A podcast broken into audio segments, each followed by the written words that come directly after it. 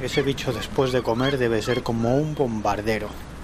Venga, Miguel, no te quejes, hombre, que encima seguro que te cae algo y tienes hasta, hasta suerte el resto de tu vida.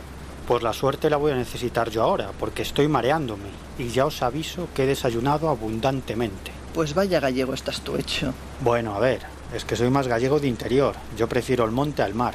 Yo sí que soy más de secano, porque que yo sepa en Jaén, salvo montañas y olivos, de mar nada de nada.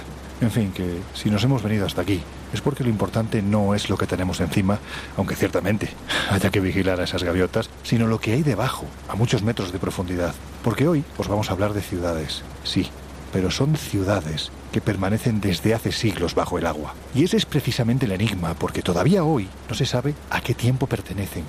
Así que venga, antes de pegarnos un chapuzón, abramos las puertas del Colegio Invisible, desde algún punto del estrecho de Gibraltar. Vamos a viajar a un pasado del que apenas nada es lo que se sabe. Comenzamos.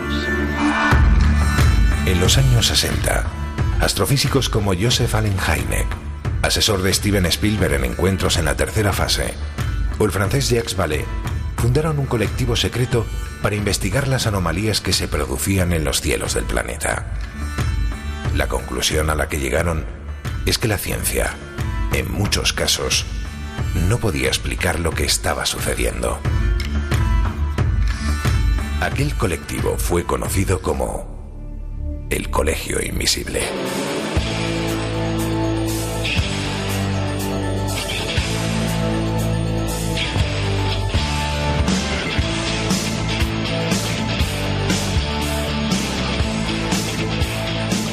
El Colegio Invisible, con Lorenzo Fernández Bueno y Laura Falcó en Onda Cero.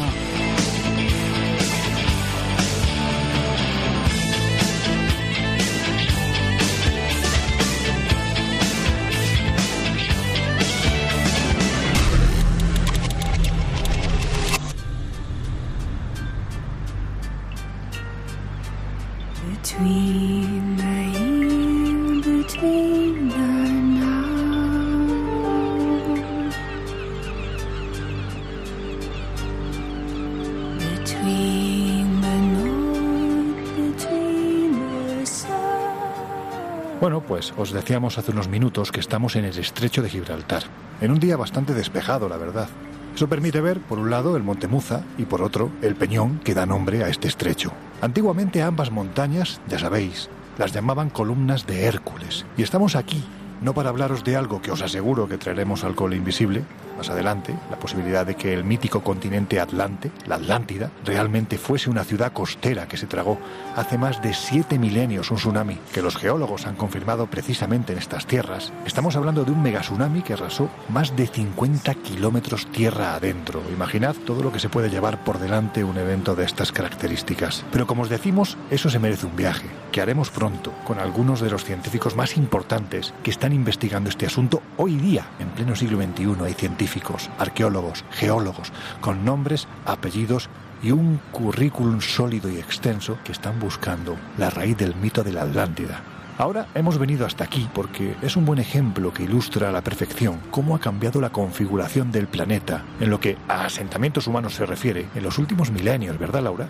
A ver, tenemos que pensar que hace 12.000 años el estrecho era uno de los pocos lugares donde posiblemente habría sobreproducción o excedente alimentario. ¿Por qué? Porque era un paso habitual de los atunes. Y no es extraño, por tanto, saber y entender que habrían decenas de ciudades costeras bien estructuradas que vivirían precisamente, pues eso, de la pesca, ¿no? Pero claro, la costa no es la costa actual. Estamos hablando de que cinco en cinco milenios el nivel del mar se ha elevado 120 metros. ¿Y eso eh, qué significa? Pues significa que probablemente eh, en aquella época habrían incluso puntos que en verano podrían eh, facilitar el andar, el pasar caminando desde lo que era Europa a lo que es África. Bueno, pues tras analizar esta zona marismeña a fondo y, y realizar diferentes prospecciones, han llegado a la conclusión los geólogos de que probablemente lo que hubo en la zona fue un gran tsunami, un mega tsunami, cuya ola se introdujo hasta 30 kilómetros tierra adentro. Esto es lo que afirma el doctor en geología de la Universidad de Huelva, José Antonio Morales. Y además dice que, claro, que si a esos 30 kilómetros sumamos los 20 a los que se supone que debía estar la costa en aquel, en aquel instante, pues nos da un total de 50 kilómetros de devastación. que bueno, que da para muchas ciudades costeras, como nos podemos imaginar, ¿no? Es más, da lugar a pensar pues que quizás lo que decía Platón de un lugar desaparecido, una civilización desaparecida como es la Atlántida, tiene completamente cabida. Y si hablamos de los vestigios que se han hallado en la zona, eh, según comenta el arqueólogo Claudio Lozano, eh, pues estamos hablando de una civilización totalmente desconocida. No sabemos quiénes eran. Lo único que sí que tenemos claro es que era una civilización con unos conocimientos privilegiados, sobre todo de astronomía y de matemáticas, que ha heredado la población posterior. El Colegio Invisible. El periodismo de misterio ya está aquí, en Onda Cero. Y tenemos, os aseguro, un temazo brutal al que, como ya hemos comentado, dedicaremos un viaje por completo acompañados de estos buenos amigos que están llevando a cabo unas investigaciones que podrían cambiar la historia. Y os aseguro que aquí no me sale la exageración del andaluz. Es que realmente están haciendo esa investigación, llevan años estudiando este asunto porque saben que este asunto puede cambiar, puede obligar a cambiar la historia. Lo que ahora nos ocupa es precisamente la idea de que bajo nosotros, sumergidas a varios cientos de metros de profundidad, hay ciudades que en otro tiempo estuvieron emergidas. Y más allá de que desaparecieran a consecuencia de fenómenos naturales, puramente naturales, hay algunas cuya existencia supone un reto difícilmente solucionable para el ámbito científico, simplemente porque se les presupone una antigüedad que no es posible. Y sin embargo, lo importante, lo visible, lo real, es que ahí están. Quizás la más llamativa de todas se encuentra en Japón, concretamente en el archipiélago de Okinawa. A ver Jesús, ¿qué es Yonaguni? Bueno, pues Yonaguni sería ese gran misterio bajo las aguas, ¿no? Probablemente uno de los más enormes, porque realmente hay indicios para pensar que puede tratarse de algo artificial y sin embargo, a pesar de la disparidad de opiniones en la, en la comunidad científica, pues en Japón no se le presta mucha, mucha atención.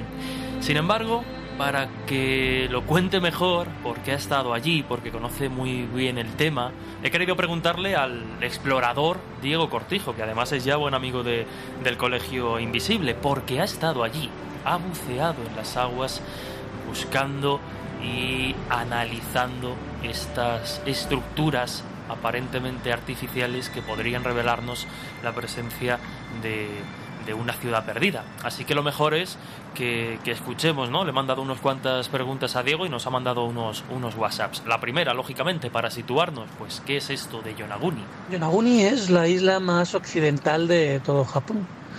Pertenece al archipiélago que se conoce como Ryukyu, que digamos que tuvo un desarrollo independiente, fue la cultura Ryukyu un poco paralela a la japonesa, caballo entre la japonesa y la china. ¿no?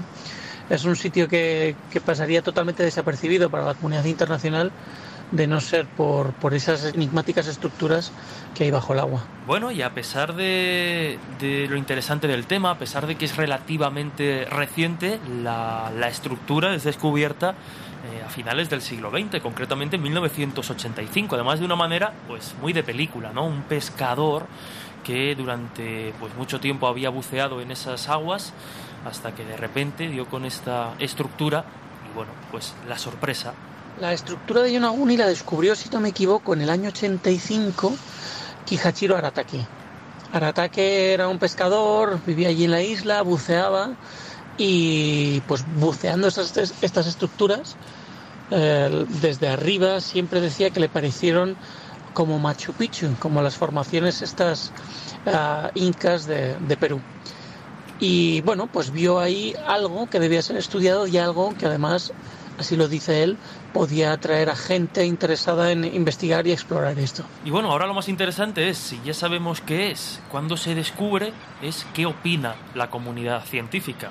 Ya adelantábamos antes que, que hay disparidad de opiniones y que realmente en Japón no se le presta demasiado interés, pero vamos a ver por qué. Nos lo explica de nuevo Diego Cortijo. Pues en la comunidad científica hay un poco de todo, aunque la mayoría, por lo menos allí en Japón, afirman pues que prácticamente esto no tiene importancia.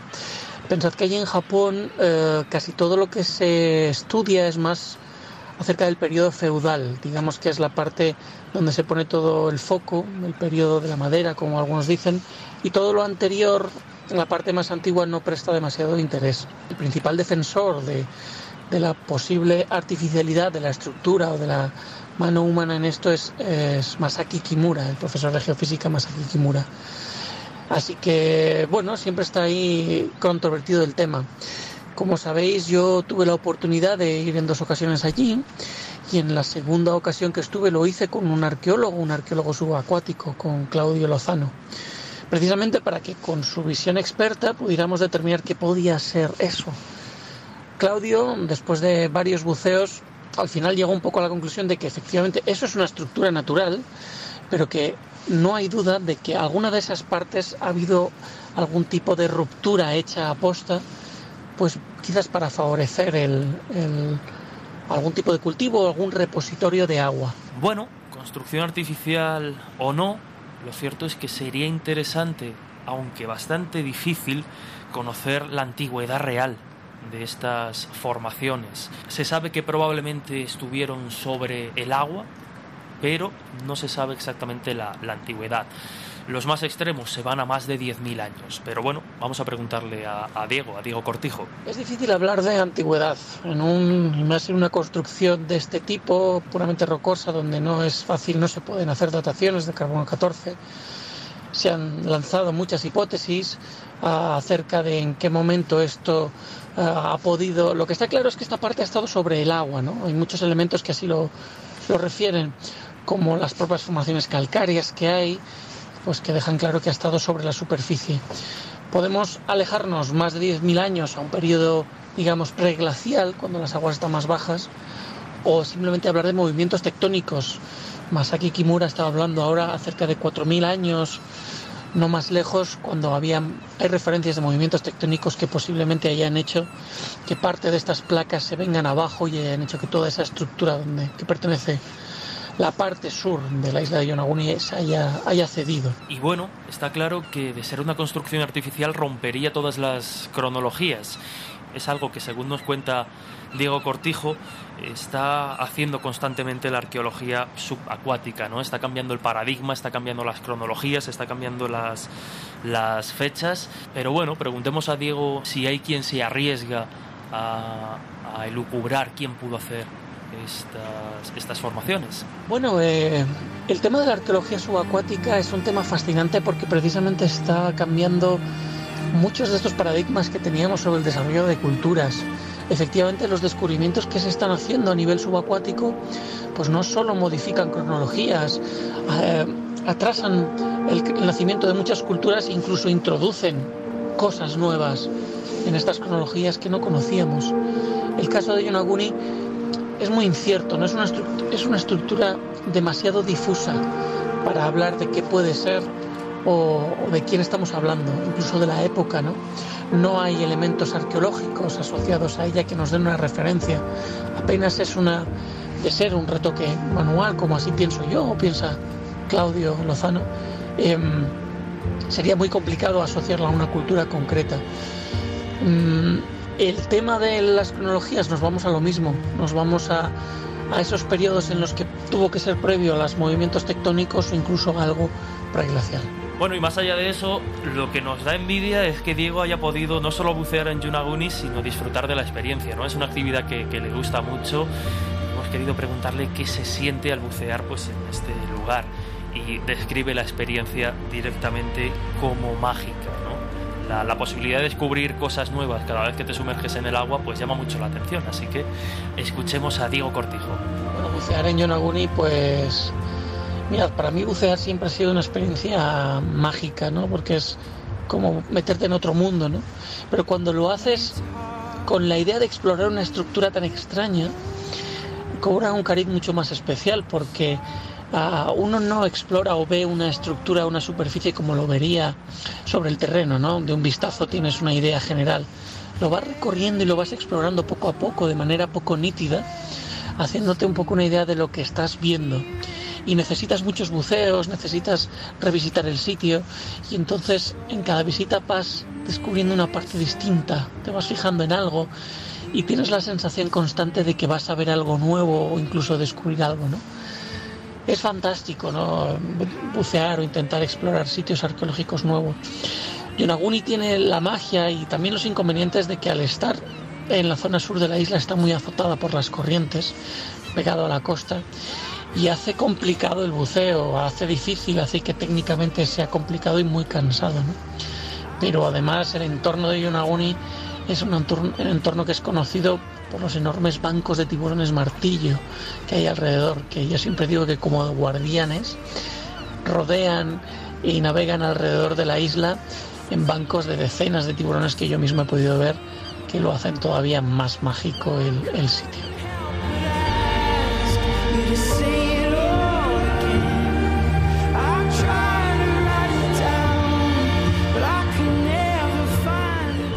Bueno, pues como vemos, es uno de esos sitios que continúan suponiendo un auténtico calentamiento de cabeza para geólogos y sobre todo para arqueólogos subacuáticos, que parecen, bueno, pues que parecen condenados a no entenderse. Yo, que no soy ni lo uno ni lo otro, siempre he creído que no somos la primera humanidad. Así, hecho a lo bruto y suene como suene, pero no somos los primeros. No creo que haya que tirar de extraterrestres y aquí Miguel ya me está mirando con cara de, pocos amigos, sino creo que hay que mirar al pasado y pensar que el ser humano fue capaz de construir no solo este tipo de, de edificaciones sumergidas hoy en día, sino también, ¿por qué no?, de construir la gran pirámide de Keops, aunque hoy en día no sepamos qué técnica, y son muchos los científicos, arquitectos, arqueólogos que se están empleando para intentar determinar algo tan aparentemente fácil como el hecho de cómo se construyó la gran pirámide. Bueno, siguiendo con Yonaguni, es posible que vestigios como estos sean esa prueba, ese eslabón perdido que nos falta en esta inmensa cadena que es la historia.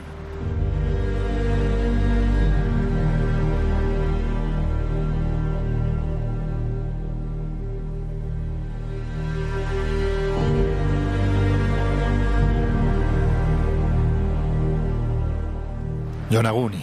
En fin, que os hemos dejado fotografías en nuestras redes sociales. Ya sabéis que estamos en Twitter en arroba colinvisibleoc, arroba colinvisibleoc y también en Instagram y en Facebook como el Colegio Invisible en Onda Cero. Bueno, pues ahí os hemos dejado fotografías de la expedición que en su momento realizó Diego Cortijo para su programa La Búsqueda, Movistar Cero, para que nos digáis qué opináis. Yo creo que son muy evidentes, pero aquí se trata de que opinemos entre todos los invisibles. Y aún así, ante lo visible, ante lo que muestran esas instantáneas, todavía hay quien defiende que es producto de las corrientes marinas. Otro de los descubrimientos más sorprendentes y a la vez polémicos, todo hay que decirlo, fue, fue el que llevó a cabo en el año 2000 la oceanógrafa submarina Paulina Zeliski. Es una eminencia.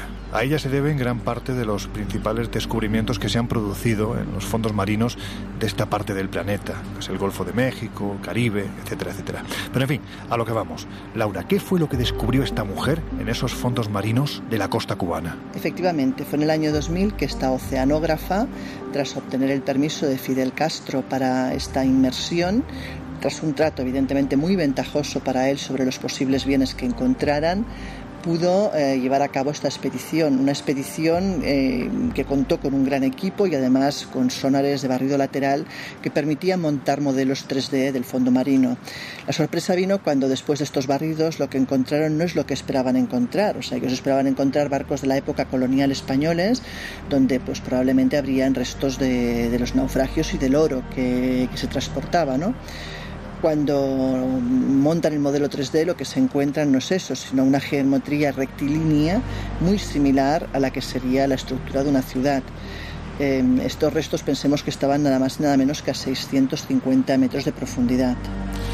Pero claro, si estamos hablando de 600 metros de profundidad, ¿a qué tiempo nos estamos remontando? Porque evidentemente es una antigüedad brutal. Pues efectivamente, a 650 metros de profundidad estamos hablando de una antigüedad bastante lejana. Hablamos de nada más nada menos que 12.000 años de antigüedad. ¿Qué ocurre? Que, lo que encuentran, pues como te decía, son estructuras parecidas a grandes pirámides, una estructura además lineal que la rodea y un edificio muy misterioso que parece ser pues como una esfinge de tres patas. El caso es que empiezan a plantearse que igual lo que han encontrado es el eslabón perdido de la Atlántida nuevamente, igual que en el estrecho, y eh, pues eh, llegan a un acuerdo con National Geographic para una posible explotación de la zona a nivel audiovisual posterior, que nunca llegó a realizarse y no se sabe además por qué.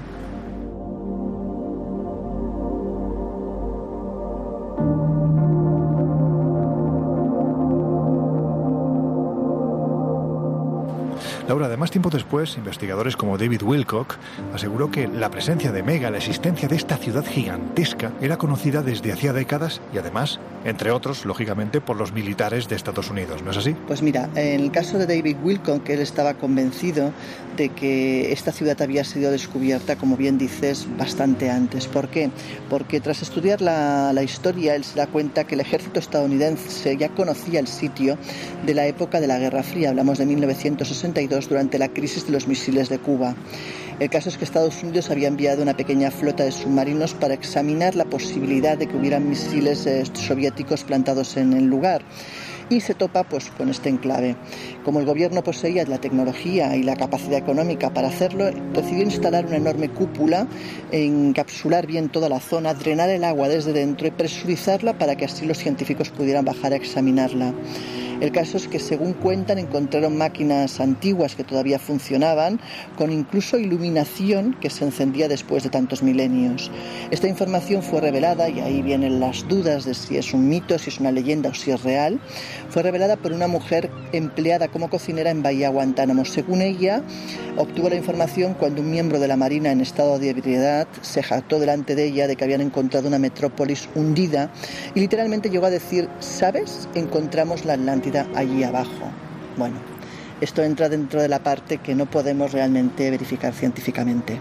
Hay quien asegura que el descubrimiento de Zelensky fue casual, porque lo que realmente buscaba, por orden del régimen castrista, no era ni más ni menos que agujeros, oquedades, cuevas en los fondos marinos para ubicar las bases de los submarinos nucleares rusos. Así estaba la cosa en aquel tiempo. Pero en fin, que casual o no, lo cierto es que desde entonces parece haber consagrado su vida a la búsqueda no de cuevas bajo el agua, sino realmente a tapar esos agujeros que a veces muestra la historia. Porque en este caso, si aceptamos que las aguas subiesen desde esa profundidad habitada, obligatoriamente deberíamos de hablar de una civilización completamente desconocida para nosotros. Ahora seguimos.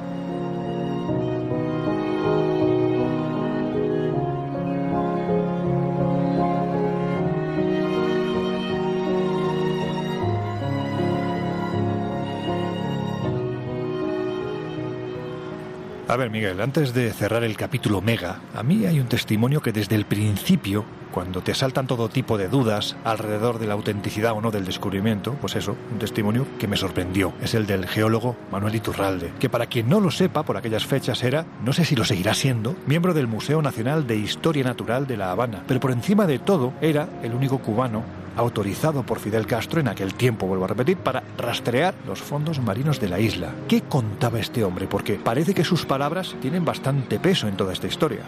Bueno, ya ha comentado Laura que la investigadora Paulina Zelitsky y su equipo descubrieron a través de escáneres del fondo marino unas figuras muy poco usuales. Unas figuras que bien podrían pertenecer a alguna clase de construcciones de una civilización desaparecida. De hecho, Zelitsky se interesó muchísimo en este asunto, así que llevó a cabo nuevas investigaciones perfeccionando esa técnica de sonar que, que ya había empleado anteriormente. Su intención era obtener mejores imágenes del fondo submarino. Y los resultados de estos nuevos estudios acabaron convenciendo a Zelinsky de que había encontrado nada menos que una ciudad sumergida al occidente de Cuba. Zelinsky estuvo investigando este asunto sobre el terreno casi medio año.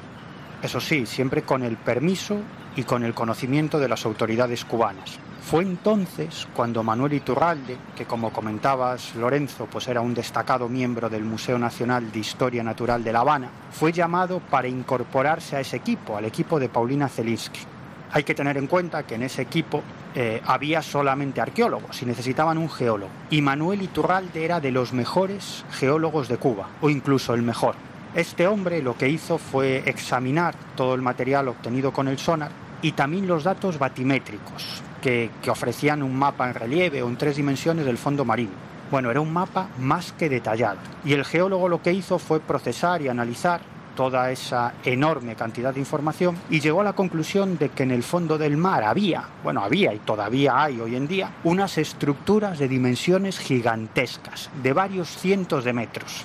En cuanto a la pregunta del millón, es decir, ¿qué, qué demonios son esas formaciones? Bueno, Iturralde no se atreve a decir nada de forma absolutamente tajante pero sí aseguró en su momento que es muy difícil explicar esas estructuras como de origen natural. ¿Y qué opinaba acerca de la procedencia y datación de Ciudad Mega? Porque hay que decir que ambas cuestiones continúan siendo una incógnita más de 20 años después. Lo cierto es que continúan siendo un gran misterio. En su momento, un buen amigo de todos nosotros, Luis Mariano Fernández, se convirtió en el primer periodista español en dar esta noticia. E incluso Luis Mariano viajó a Cuba para entrevistar a Paulina Zelinsky y a todo su equipo. Entre otros, Luis Mariano tuvo la oportunidad de hablar con Manuel Iturralde, quien incidió delante del periodista en que era muy muy difícil explicar convenientemente cómo podían haberse formado esas estructuras submarinas de forma absolutamente natural. Y de hecho admitió la posibilidad de que no fueran precisamente formaciones naturales, sino creadas por los seres humanos, por los miembros de alguna clase de civilización desconocida. Algún tiempo después del descubrimiento de estas estructuras submarinas, se realizaron algunos muestreos de las rocas del fondo del mar, justo en la zona donde estaban estas estructuras. ¿eh? Y sobre esto, Manuel Iturralde dijo delante de, este periodista, de Luis Mariano Fernández, que estos habían sido muestreos aislados, no sistemáticos, de los fondos marinos, pero que lo cierto es que se habían encontrado unas rocas bien extrañas, precisamente en la zona donde están los megalitos, que es como Paulina Zelinsky denominaba estas estructuras submarinas. El geólogo cubano le dijo a Luis Mariano que algunas de estas rocas no eran típicas de Cuba. Y ante esto solo había dos posibilidades. Una, que esas piedras hubieran llegado allí de forma natural, nadie sabe muy bien de qué manera, o que pudieran formar parte de esas construcciones artificiales. Pero más interesante es que Iturralde admitió ante el periodista español que como geólogo podía asegurar que existían estructuras lineales elevadas, que perfectamente podían ser caminos y pirámides, porque sus formas geométricas eran demasiado precisas. En el momento en que Paulina Zelinsky, Iturralde y el resto del equipo publicaron su hallazgo, arqueólogos y antropólogos de la Universidad de Veracruz, en México, se interesaron por, por el trabajo que habían desarrollado y también por las imágenes que habían grabado de esas estructuras en el fondo marino. Y de hecho, el Instituto de Antropología de esa universidad invitó a Iturralde a participar en unas excavaciones que estaban haciendo sobre unas piezas y ruinas de la civilización olmeca. Porque estos especialistas mexicanos sospechaban que los olmecas y otros pueblos precolombinos pudieron proceder precisamente de los constructores de la ciudad de Meca.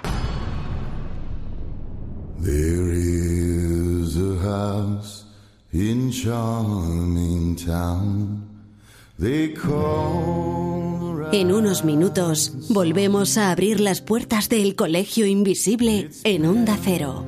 the ruin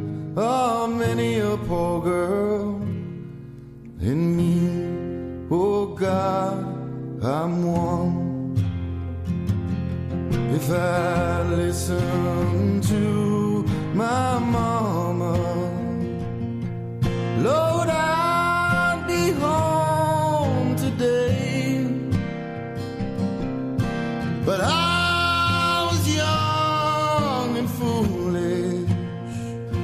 The handsome rider led me astray. Go tell my baby sister never do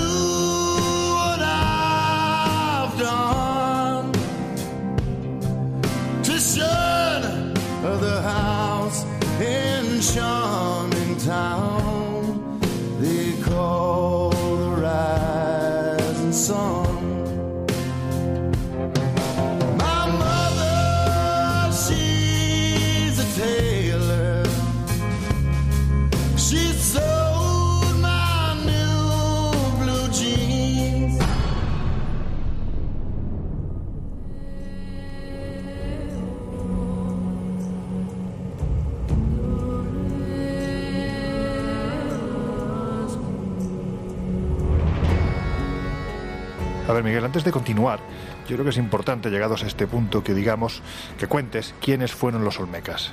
Bueno, los Olmecas eh, fueron una civilización que parece surgida de la nada hace aproximadamente unos 3.500 años y que ocupó parte de los territorios actuales de, de los estados mexicanos de Tabasco y Veracruz. Y en este sentido, Manuel Iturralde le dijo al periodista Luis Mariano Fernández que en realidad se desconoce el origen y, y la antigüedad de los Olmecas, pero que la mayoría de expertos están convencidos de que provenían del este. Y lo más interesante, el geólogo cubano le dijo lo siguiente al periodista. Atención a sus palabras. Es muy probable que algunas de las islas que se hundieron con ciertas civilizaciones establecidas fueran habitadas por olmecas. Algunos hablan de la Atlántida y en México se habla de Atlanticú. Yo creo que las estructuras de Mega tal vez pertenecieron a ese interesante y desconocido pueblo del pasado.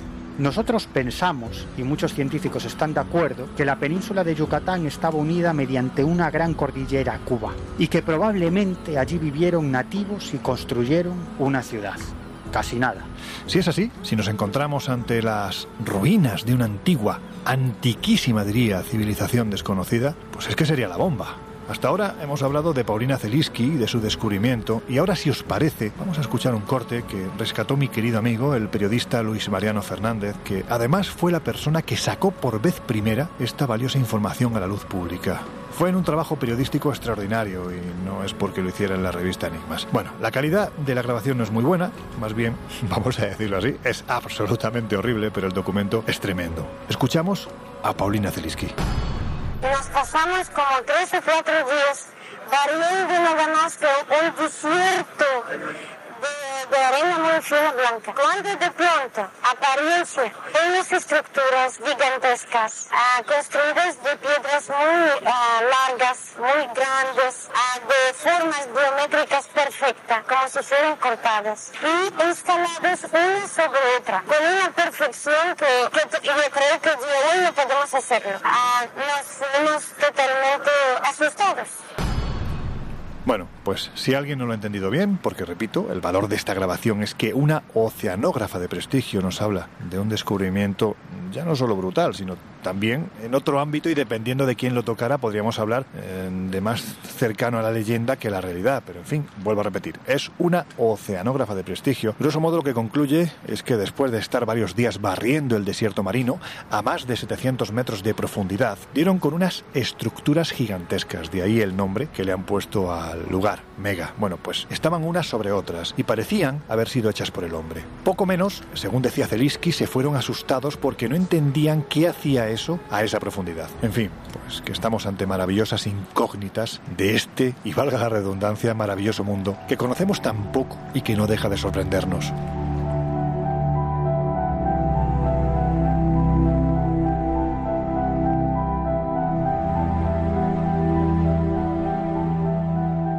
Pero el descubrimiento de ruinas sumergidas que parecen emerger desde los albores del tiempo, que dirían los horteras, bueno, pues para traer un buen puñado de preguntas sin respuesta momentánea, es algo que se produce casi me atrevería a decir que año tras año. Lo que ocurre es que la mayoría de estos descubrimientos están documentados, se sabe qué son y se sabe a qué cultura pertenecieron. Porque, por ejemplo, cuando hablamos de Alejandría, la ciudad de Alejandro en Egipto, pocos saben que la antigua se encuentra bajo el agua, ¿verdad, Laura? Pues así es. La llamada ciudad de los mil templos, fundada por Alejandro Magno y otras muchas ciudades y legendarios lugares de, de Egipto se hundieron en el agua y en el fango porque el suelo literalmente no soportó el enorme peso de sus suntuosos templos y edificios. Pensemos que, como explicó el arqueólogo submarino Frank Godío, el suelo del Nilo está compuesto por cristales que a su vez contienen agua dentro. Y si se ejerce una gran presión sobre este tipo de superficie, los cristales se juntan y dejan entonces escapar esa agua que en fracción de segundos se evacúa provocando que la Tierra pierda entre el 50 y el 60% de su volumen. Es decir, todo lo que esté construido sobre ese suelo se viene abajo. Con lo cual, estas grandes construcciones pues no eran precisamente lo más adecuado para este tipo de terreno. Y lo que ocurrió fue eso, que la tierra literalmente se las tragó. Palacios, templos, bueno, se han encontrado todo tipo de construcciones, a cual más colosal. Y podemos decir que quizás la más reconocida o la más monumental era el gran faro de Alejandría, del cual hay muy pocos restos, porque de hecho gran parte de él desapareció. Se han recuperado una media de unos 36 fragmentos y más o menos se puede establecer dónde estaba situado el faro. Sin embargo, pensemos que estamos hablando de una construcción que en su momento tenía más de 100 metros de altura, con cuatro plantas, construida con mármol, granito, o sea, una pieza realmente única que despertó en aquel momento la fascinación de todos los habitantes de la ciudad y de todos aquellos que llegaban a Alejandría. Tras sucesivas remodelaciones que acabaron más o menos en el siglo XIV, Hubo un terremoto que por lo visto ya pues acabó con barriendo los cimientos prácticamente de este, de este edificio y desde entonces su legado permanece absolutamente destruido a trozos bajo el mar ¿no? y es muy difícil además de ubicar. Pero bueno, efectivamente hablamos de una ciudad única de la cual la gente pues no conoce ni la mitad de, de lo que hubo en su momento porque está bajo agua. Pues eso, la antigua Alejandría descansa bajo las aguas. La verdad es que tiene que ser un espectáculo sumergirse unos cuantos metros de profundidad y toparte de cara con ese tiempo. Es que es una auténtica cápsula del tiempo, valga la redundancia, que está a apenas unos metros de profundidad. En fin, que este es un ejemplo de ciudad perfectamente ubicada por los arqueólogos, no como la siguiente. A ver Jesús, háblanos de la ciudad de Varna en las costas del Mar Negro, y del descubrimiento que se produce hace apenas cuatro años, porque allí geólogos marinos como William Ryan o Walter Pittman hablaban de un pueblo muy, vamos a decirlo así, singular. Y además ese pueblo desapareció a raíz de una gran inundación repentina y en cierto modo inexplicable. Pues sí, porque además es algo que, que se ha confirmado de alguna manera hace tan solo unos años, ya que bueno, pues determinadas investigaciones científicas de hace no demasiado, pues se han adentrado precisamente en las aguas del Mar Negro y han revelado piezas de, de- historia y de valor incalculable. Además, entre todas estas evidencias arqueológicas, digamos que también se ha descubierto una evidencia geológica, climatológica, que puede resolver o por lo menos darnos pistas sobre un misterio tremendo como es el del diluvio universal y el arca de Noé. Pero, pero bueno, es cierto que, que aquí, en esta zona en concreto, pues se asentaron antiguas civilizaciones, construyeron aquí, eh, hubo barcos, comerciaban, en fin, los arqueólogos ya, ya estaban al tanto, al tanto de eso, ¿no? Además, pues determinadas fuentes históricas hablan de colonizaciones que, que se produjeron en esta zona, en la zona del Mar Negro, concretamente desde, desde Grecia, desde el Mediterráneo, de hecho, bueno, pues los restos arqueológicos nos hablan precisamente de, de, estas culturas. Además hay un fenómeno acuático único que es la, la anoxia y que permite que bueno pues la ausencia o la carencia de, oxígeno digamos que hace que estas piezas se mantengan mejor. Además el doctor Bob Ballard que fue el explorador que entre otras cosas trabajó en la recuperación y en la investigación de- del Titanic por ejemplo pues habla precisamente de ese, acontecimiento único que hace que se mantengan las piezas. Pero más allá de eso, como decíamos, unas muestras geológicas perforadas en el fondo marino nos hablan de lo que pudo suceder en esta zona, concretamente en el Mar Negro, pues hace unos 7.600 años. Y esto nos lleva pues a la teoría propuesta, a la hipótesis propuesta por dos geólogos marinos, William Ryan y Walter Pittman, en un bestseller, en un libro que, que- que se vendió muchísimo, como fue El diluvio de Noé, Noah's Flood en inglés. Y aquí nos hablan pues de que lo que hoy se conoce como el Mar Negro se separó hace 20.000 años del Mediterráneo, con la aparición de un terreno montañoso que hoy conocemos como, como Turquía.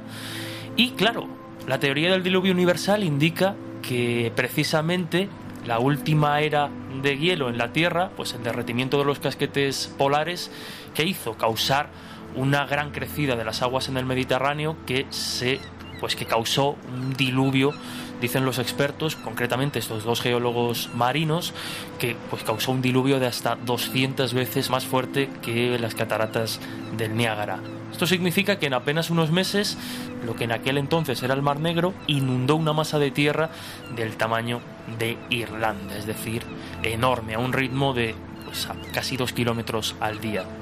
En fin, desde luego la, la hipótesis es sugerente, eh, insistimos, ¿no? Podría darnos el origen, la clave de ese famoso mito del diluvio universal. Sin embargo, eh, los geofísicos y otros especialistas del Centro Oceanográfico de Southampton pues consideran que no hay evidencia que pruebe esta teoría.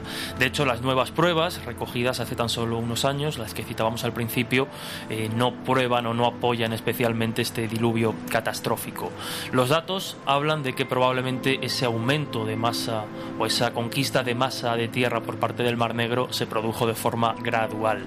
Y aunque aún queda información por por analizar, en lugar de producirse en apenas unos meses, como proponen eh, Pittman y Ryan, pues se produjo al ritmo de metros durante siglos o incluso milenios. No me gustaría terminar, Miguel, sin hablar de la última que surgió, esta sí a raíz de una catástrofe natural. Y es que, en ocasiones, la furia de la naturaleza, que se lleva por delante todo lo que pilla, en este caso fue sinónimo de hallazgo. Ocurrió el 26 de diciembre del año 2004, cuando, después del devastador tsunami que yo creo que todos tenemos en la retina, las imágenes terribles, cientos de miles de fallecidos, bueno, pues ese tsunami que asoló el subcontinente asiático, después, varios miembros del Servicio Arqueológico de la India, conocido como ASI, se sumergieron en las aguas del estado de Tamil Nadu, al este del país, y a pocos metros de profundidad encontraron lo que parecía ser un templo hundido. Es que esto es de película. A ver, Miguel, ¿qué más hay acerca de este asunto? Como comentas, la desgracia del tsunami hizo que salieran a la luz las ruinas de Mahabalipuram. El que era entonces director del Servicio Arqueológico de la India, que se llamaba Satyamurthy, informó a la prensa, muy emocionado el hombre, de que habían aparecido unos enormes restos arqueológicos en varias playas cerca de la ciudad de Madrás. Es decir, que parte de la historia de la India, que se creía perdida para siempre, había emergido sobre las aguas. Y los primeros en toparse con estas ruinas, como en muchas otras ocasiones, fueron dos pescadores, que enseguida avisaron a las autoridades. Y cuando los arqueólogos llegaron al lugar, no podían creerse lo que veían sus ojos. Numerosas estructuras y esculturas de leones, elefantes, caballos, guerreros. Este hombre, Satyamurthy, que como digo era el director del Servicio Arqueológico de la India, explicó que las ruinas habían emergido cuando después del tsunami el agua del mar retrocedió, provocando un proceso de desenlodamiento. Es decir, que al retirarse el mar lo que hizo fue retirar también el lodo y salieron a la luz esas estructuras. Y también dijo algo muy lógico desde mi punto de vista. Dijo que estaba convencido de que muchas más ruinas de pueblos y culturas de las que no sabemos absolutamente nada están ahí abajo, debajo de las aguas o debajo de la tierra, y que allí van a permanecer para siempre. Como digo, bueno, yo creo que es una reflexión bastante lógica. Y, y, los arqueólogos que empezaron a trabajar en la zona se sorprendieron de varios descubrimientos. Entre otras cosas, encontraron una serie de símbolos y grabados que parecían un alfabeto desconocido y que sorprendentemente se repetían en otros templos que había en, otros sitios de la India. Es decir, que bien podría existir una procedencia común a diferentes civilizaciones y culturas de la India. ¿Qué sabemos sobre esta ciudad sumergida? Bueno, pues sabemos algunas cosas gracias a una serie de documentos históricos. Y gracias a estos documentos, pues los arqueólogos supieron que esas estructuras correspondían efectivamente a la ciudad de Mahabalipuram, que fue tragada por el mar hace aproximadamente 1200 años.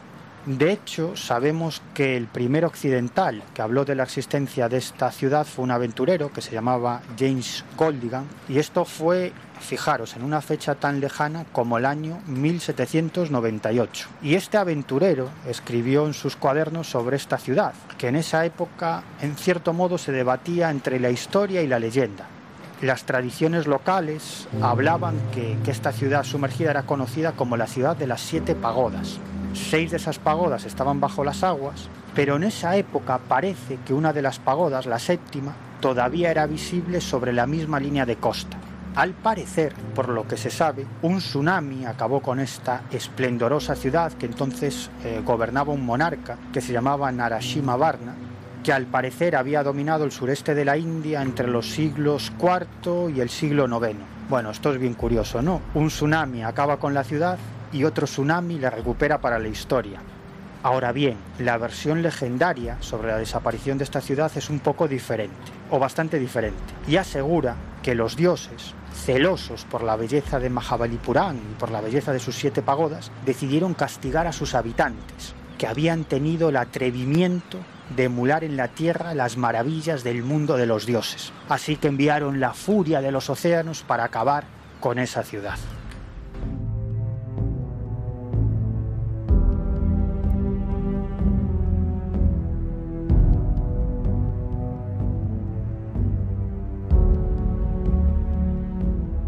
El Colegio Invisible. Los jueves de una y media a dos y media de la madrugada en Onda Cero.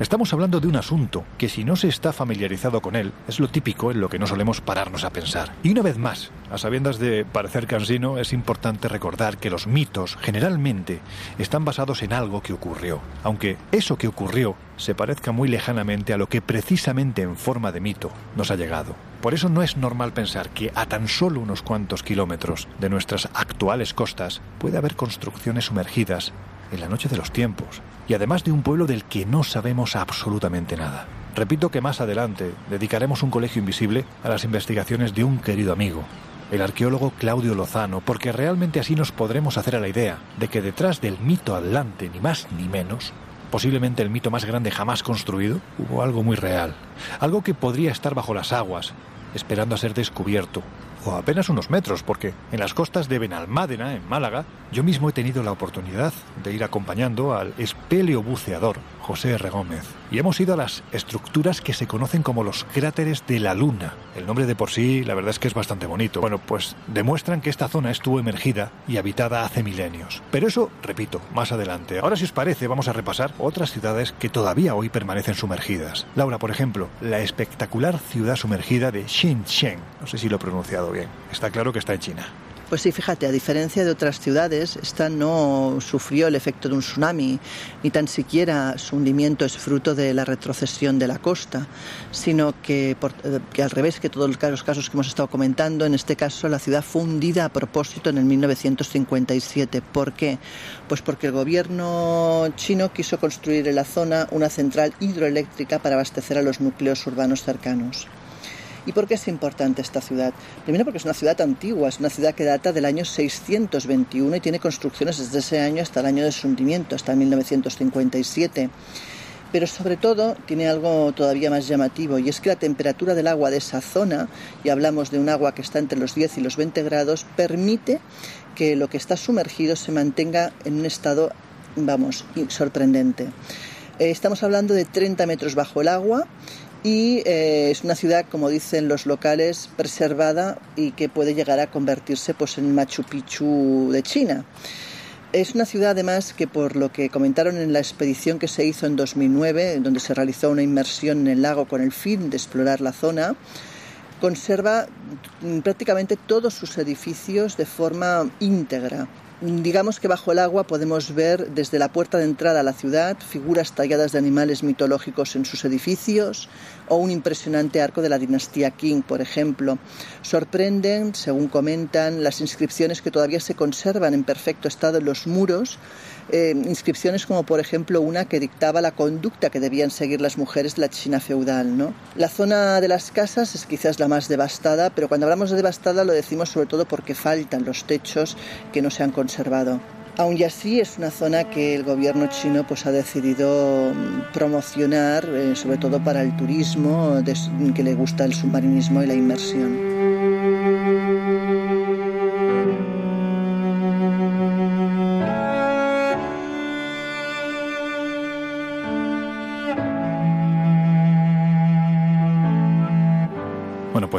Ahora seguimos con lo que nos estáis contando vosotros, los invisibles, nuestros queridos y nuestras queridas oyentes, porque en nuestro correo electrónico, ya sabéis, el colegio invisible arroba onda cero punto es, también nos podéis pedir lo que queráis, podéis escribirnos, criticarnos, plantearnos viajes que podemos hacer, misterios que podemos tocar. Y ahí, por ejemplo, Joaquín Blanchard López nos ha escrito lo siguiente. Buenos días, mi nombre es Joaquín Blanchard. Solamente quería deciros que ha sido un verdadero acierto este nuevo programa radiofónico que habéis creado. No hay palabras para describir lo bien que hacéis radio, vuestros programas, secciones, crónicas, etcétera. Son magníficas. Están muy bien documentadas. La narración es excelente y los colaboradores que lleváis son de lo mejor. La verdad es que aquí falta algo también importante, Joaquín, y es que los oyentes también sois de lo mejor que tenemos en el Colegio Invisible. Eh, termina diciendo, seguid haciendo programas así, sois los únicos que lo podéis hacer, por favor. Chapo. Bueno, pues muchísimas gracias, Joaquín. Agustín también nos escribe, buenos días, he comenzado a seguirles hace poco tiempo, desde el inicio del programa en Onda Cero. Hasta entonces desconocía la existencia del Colegio Invisible. Conociendo la trayectoria de Lorenzo Lorenzo Fernández, Laura Falcó y Miguel Pedrero, sabía que el programa no me iba a defraudar y así ha sido, pero aún así mejora con el descubrimiento para mí de Jesús Ortega. Es que el niño es, es mucho niño. Pero lo que realmente pone la guinda al programa es la música que acompaña en ciertos momentos y su banda sonora. Hasta ahora está siendo espectacular. Enhorabuena. De momento me tiene ganado totalmente. Pues muchas gracias, Agustín. Eh, nosotros cuando nos planteamos hacer el Colegio Invisible teníamos clarísimo, y ya lo hemos comentado en alguna que otra ocasión, que tan importante era el contenido del programa, es decir, lo que contamos, lo que se cuenta en estos viajes radiofónicos, como la banda sonora que va acompañando a estos viajes, porque, bueno, al fin y al cabo, en muchos casos es la banda sonora de la vida de mucha gente.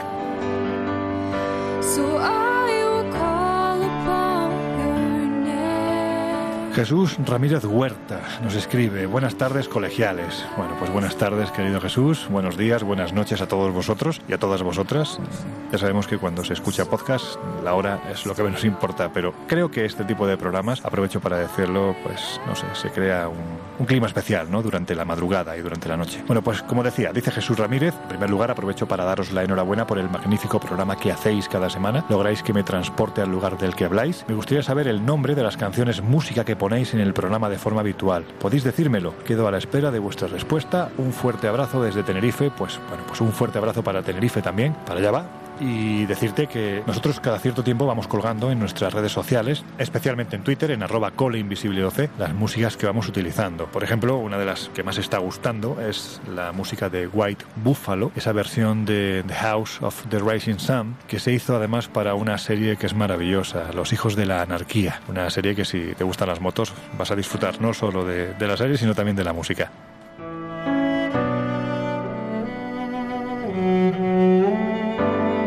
Y otra de la que nos estáis preguntando es la canción que cierra El Colegio Invisible cada semana. Es una versión de Disturb, de esa maravillosa obra de Simon y Garfunkel, que es eh, Los sonidos del silencio, The Sound of Silence. Bueno, pues esta versión de Disturb es absolutamente maravillosa. Ya os iremos diciendo el resto de músicas que vamos utilizando, porque vuelvo a repetir lo que decía hace unos minutos. Al fin y al cabo, muchas de estas canciones, que son versiones maravillosas, no dejan de ser la banda sonora de la vida de mucha gente. Take me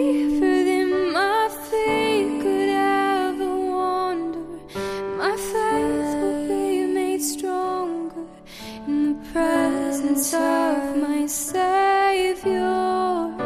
Spirit, lead me where my trust is without borders.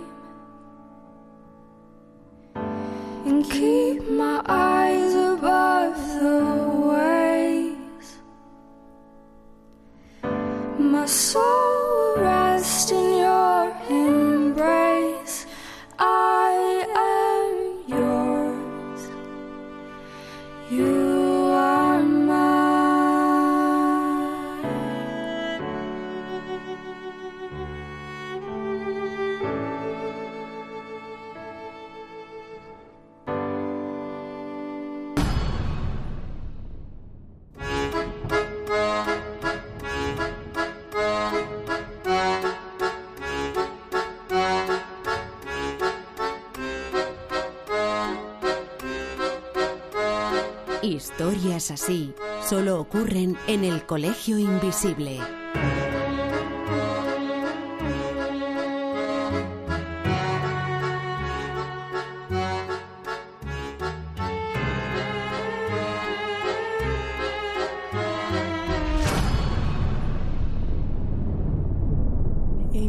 sunshine.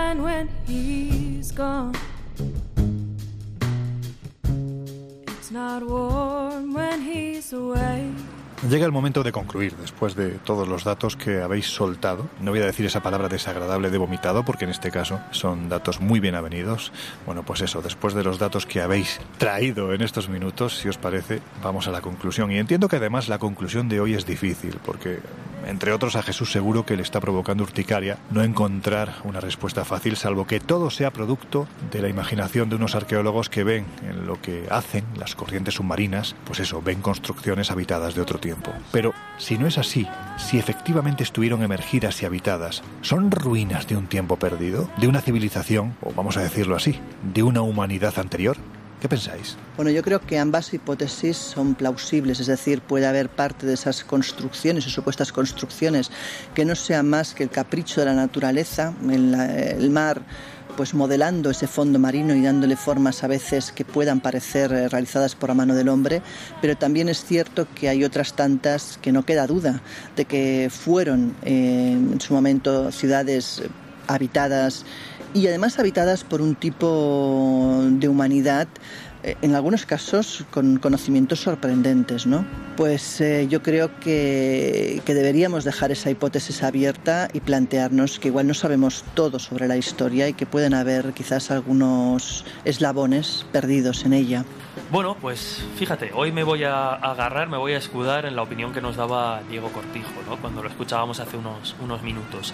Y es que está claro que la arqueología subacuática eh, es decir, buscar bajo las aguas, nos va a dar sorpresas arqueológicas, desde luego, ¿no? Otra cosa es que esas sorpresas modifiquen o refuercen determinados mitos o determinadas leyendas. Hemos visto incluso con el ejemplo de esos restos arqueológicos en el fondo del Mar Negro cómo lo que parece evidente hoy puede cambiar ¿no? con las investigaciones en el futuro. Pero insisto, es apasionante ¿no? el mundo de, de las ciudades sumergidas o las ciudades legendarias y está claro que poco a poco iremos sabiendo más. Mira, hace casi 12.000 años tuvo lugar el fin de la última glaciación que sufrió nuestro planeta. Las temperaturas empezaron a subir mucho, comenzó a llover abundantemente y la capa de hielo que cubría buena parte del planeta empezó a derretirse, lo que provocó pues, el ascenso de las aguas. Y en ese proceso, la única especie que logró sobrevivir pues, fue el Homo sapiens, que se adaptó a un entorno muchísimo menos hostil y acabó desarrollando la agricultura y la ganadería. Y así, de esta forma, pasó de un modo de vida nómada a otro, a otro modo de vida más o menos sedentario. Esto fue, como digo, hace 12.000 años o algo más. Y en esa época supuestamente no existía ninguna civilización en el planeta, porque las civilizaciones más antiguas pues son la sumeria y la egipcia, las dos de unos 5.000 años de antigüedad aproximadamente. Esta es la historia oficial, pero es cierto que cada vez están apareciendo más hallazgos arqueológicos que contradicen esta versión de la historia y que los arqueólogos no saben muy bien cómo encuadrar. Desde mi punto de vista, probablemente existieron pueblos y existieron culturas mucho más desarrolladas de lo que nos pensamos, que con el ascenso de las aguas, hace aproximadamente unos 12.000 años, como digo, pues acabaron bajo las profundidades marinas. Y acabaron bajo las profundidades marinas para la eternidad. Es decir, que desconocemos absolutamente todo sobre la existencia de esas civilizaciones que yo estoy convencido que debieron existir.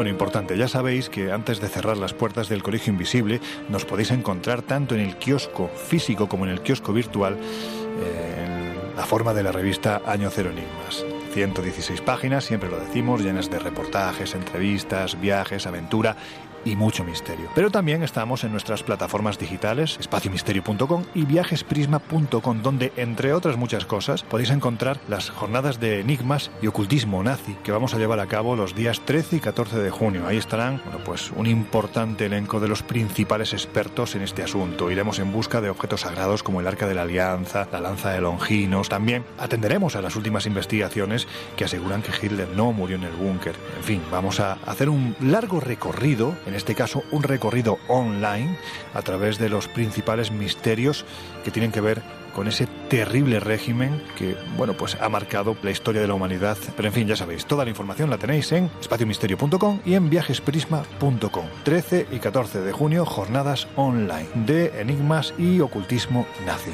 Ahí estamos.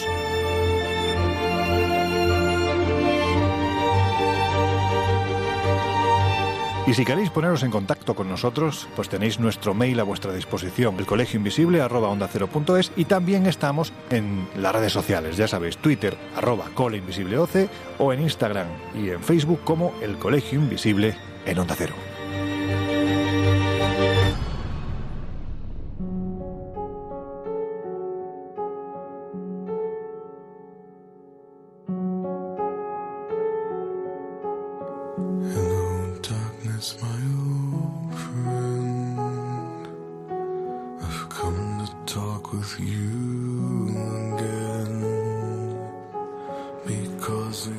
He llevado a cabo muchos viajes en los últimos años. He tenido la inmensa fortuna de que, gracias a esta bendita profesión, he visitado algunos de los lugares más remotos, desconocidos y cargados de enigmas de cuantos hay en el planeta.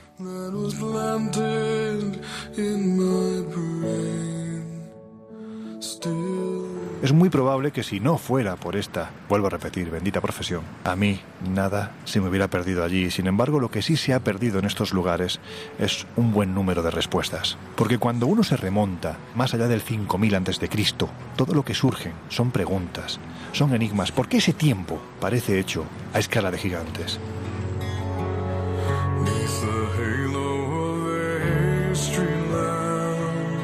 Grandes ciudades como Tiahuanaco, en Bolivia, Sacsayhuamán, en Perú, las propias pirámides de Egipto. Esa especie de conexión que hace que el hombre del pasado se vea, no sé si decirlo así, obligado a realizar el mismo tipo de construcción, a tener la misma relación con eso a lo que llaman dioses. Si atendiésemos a los mitos, hay quien asegura que todo este conocimiento procede de un punto de partida común. Yo no creo que fuera así.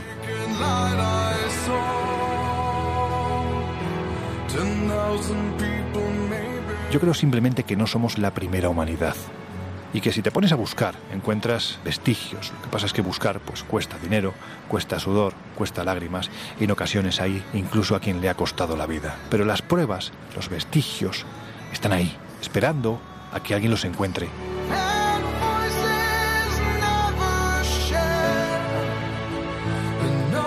Para buscar, por un lado, hay que dejar algo tan sumamente humano, tan propio del ser humano como es la soberbia. Hay que mirar ese pasado con humildad y pensar que tenían unos conocimientos que hoy en día posiblemente no somos ni tan siquiera capaces de atisbar. Cuando se hace el sano ejercicio de buscar en la información que hay en ese pasado, en ese pasado ignoto y fascinante, te encuentras crónicas como la del navegante eh, de Alejandría, Cosmas Indicopleustes. Él realiza una especie de cartografía muy primigenia en cuyo pie pone las tierras que había emergidas antes de la gran inundación. Y estamos hablando de hace más de 2000 años. ¿Qué fue lo que ocurrió en ese tiempo? ¿Qué tierras estaban emergidas? ¿Qué humanidad habitaba esas tierras?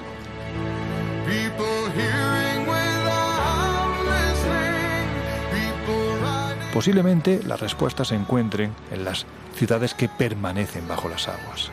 Por eso, la labor de grandes arqueólogos como mi querido amigo Claudio Lozano o de catedráticos de geología como José Antonio Morales es fundamental para determinar que la historia no va en una sola dirección, que a veces también tenemos que atender a las carreteras secundarias, porque ahí es donde se pueden encontrar las pistas que nos aclaren qué fue lo que ocurrió en ese pasado y lo más importante, quiénes fueron los que habitaron ese pasado.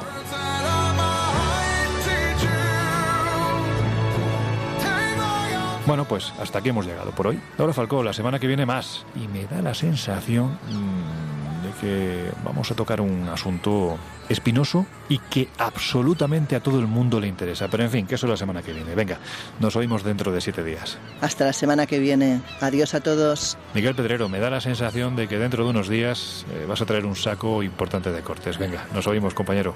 Pues venga, hasta la próxima aventura y a ver si nos toca en algún lugar caluroso y eso sí, sin bichos. Jesús Ortega, el Benjamín de este equipo. Venga, nos oímos. Bueno, grupo, hasta el próximo viaje. Un abrazo. Bueno, Bueno, pues esperamos que la inmersión que hemos realizado en las procelosas aguas de la historia más desconocida os haya gustado. Ahora os dejamos con José Luis Salas y sus no sonoras.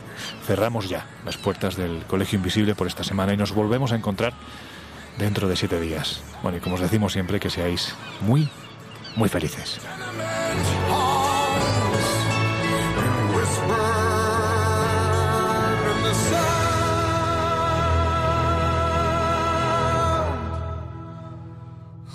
El Colegio Invisible.